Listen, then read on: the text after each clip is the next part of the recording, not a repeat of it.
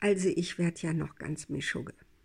Dadurch, dass ich Lehrende bin, dadurch, dass ich die Steady News äh, herausgebe, bin ich ja gezwungen, täglich zu recherchieren, äh, News zu lesen, zu gucken, sind die Fakten verbrieft äh, oder ist das jetzt ja meinungsmachender Journalismus und was ist mit den Leitmedien, was ist mit den mit alternativen Medien, was ist mit diesen Demonstrationen, sind da wirklich vor allem Rechte und Verschwörungstheoretiker, sind da auch normale Bürger, die einfach nur um ihren Arbeitsplatz fürchten, um die Bildung ihrer Kinder fürchten, äh, was ist mit den Politikern?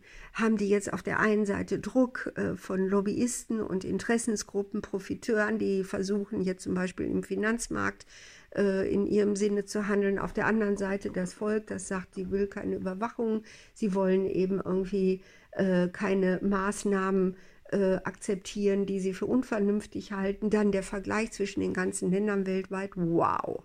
Also, ich sehe das ja wieder positiv wie immer und sage, wir werden jetzt alle medienkompetent.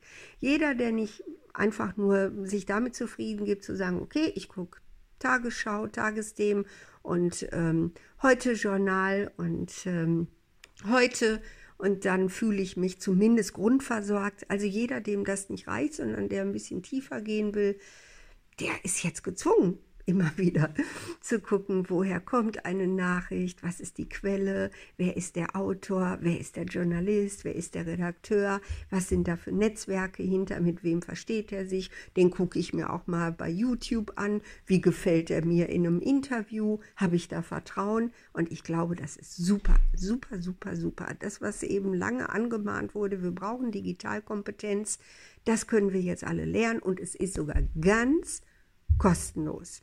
Also, meine lieben Freunde, ich weiß, nicht jeder verbringt jeden Tag ein bis zwei Stunden mit dieser Recherche, so wie ich. Ne? Beruflich ist ja was anderes. Aber so ein bisschen, denke ich, bekommen wir das alle als Hobby und äh, finden dann auch die Quellen, wo wir sagen, denen vertrauen wir am ehesten. Und macht euch da einfach ein bisschen auch ein Hobby draus. Genießt es, dass das möglich ist, dass wir in einem Land leben, wo überhaupt diese Meinungsfreiheit lebt auch wenn es vielen vielleicht nicht so passt, aber sie lebt und wir haben Gerichte und diese Gerichte schützen unsere Freiheit. Also Halleluja, genießt es, tut es und bildet euch eine eigene Meinung.